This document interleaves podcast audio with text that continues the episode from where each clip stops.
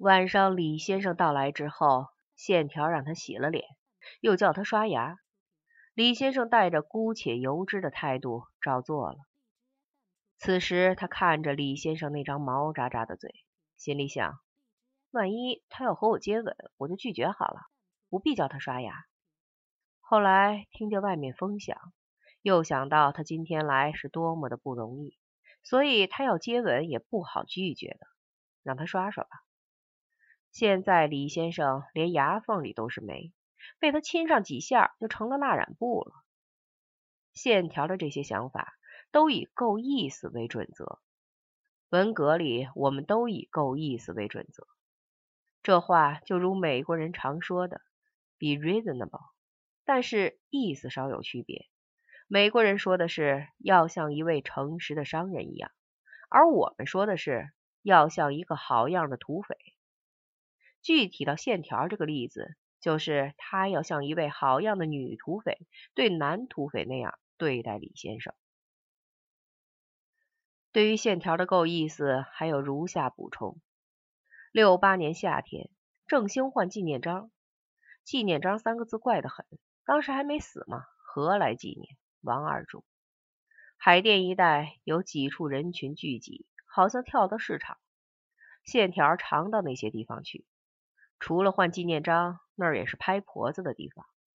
有人对线条有了拍拖之心，就上前纠缠。线条嫣然一笑，展开手中的折扇，扇面上有极好的两个立字，我写的，王二主有主。那时是二十二年前，线条是个清丽脱俗的小姑娘，笑起来很好看。假如对方继续纠缠，线条就变了脸。娇斥一声：“王二，打丫的！”王二立刻跳出来，揪住对方就打。假如对方有伙伴，王二也有伙伴，那就是许攸。许攸一出场就是流血事件，他是海淀有名的凶神。然后我们送打伤的人上医院，如果伤得厉害，以后还要请吃饭，这就是够意思了。李先生刷牙时，线条正在想。自己要够意思，但是他也想到了，够意思也要有止境。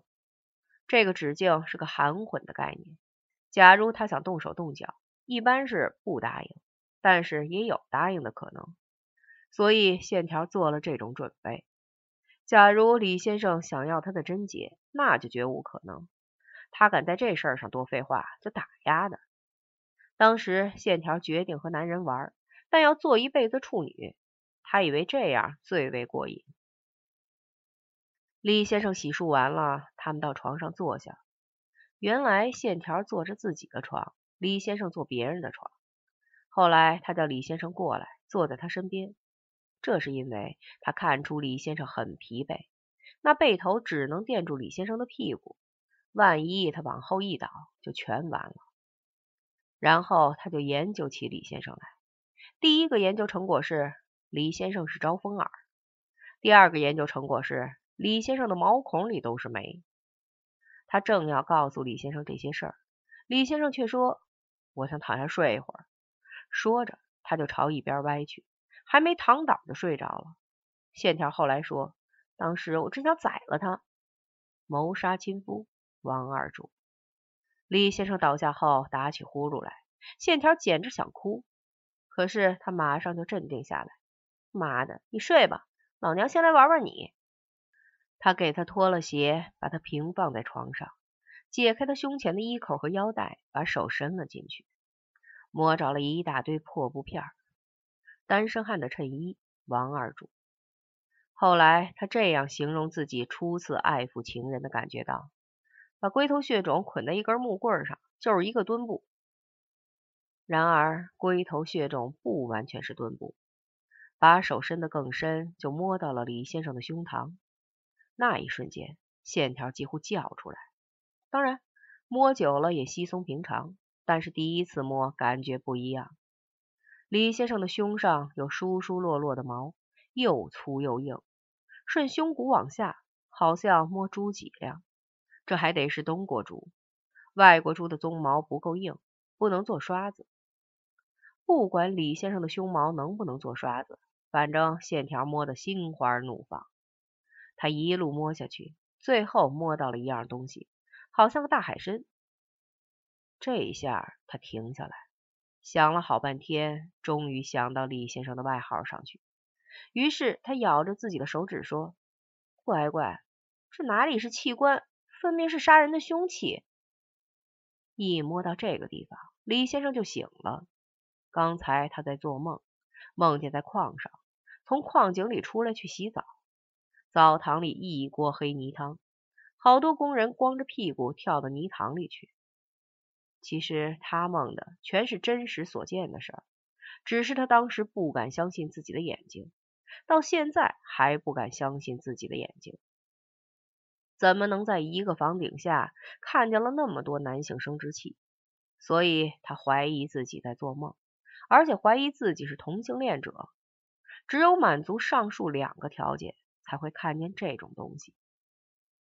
李先生说，他从睡梦中醒来，感到线条在摸他，倒吓了一跳。那时他看到线条小脸通红，脸上笑盈盈。他刚从梦中醒来，所以觉得眼前的事儿不是梦，而且他也不希望是梦。这是他的似水流年，不是我的。岁月如流，就如月在当空，照着我们每一个人。但是每个人的生活都不一样。后来，线条叫李先生做了庄严保证，保证不做进一步的非分之想，保证在线条叫他停的时候停下来，等等。线条就准许他的手从衣襟底下伸进去。这已经是第二次幽会时的事儿，和上次隔了一星期。线条说，李先生的手极粗，好像有鳞甲一样。但是透过他的手，还是感到自己的腰很细，乳房很圆，肚皮很平坦。他对这些深为满意。除此之外，感觉也很舒服，但是有些惊恐。这比在班上聊大天好玩多了。与此同时，我在云南偷农场的菠萝，半夜三更一声不响的摸进去，砍下一个，先放到鼻子下闻闻香不香。要是香的，就放到身后麻袋里；不香就扔掉。我们俩如出一辙，都不走正路。走正路的人，在那年月里，连做梦都想着天下三分之二的受苦人。可是我说，这些受苦人，我认得他们是谁吗？再说了，他们受苦，我不受苦。那晚上，我一脚踩进了蚂蚁窝，而且我两只脚都得了水田脚气。指缝里烂的没了皮，那些蚂蚁一起咬我，像乱箭穿心一样疼。我们三人里，李先生感觉最好，可是他却想入非非，觉得眼前的感觉不可靠。人要是长了这个心眼儿，就有点不可救药。当他的手掌从线条乳房上掠过时，感到乳头有点凉冰冰，于是他又动了格物致知的心思。这东西是凉的，对头吗？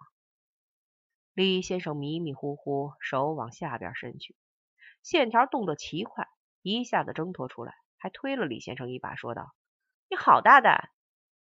李先生说：“对不起，对不起，我不是这个意思。”线条却说：“管你什么意思，反正人家快下班了，你该走了。”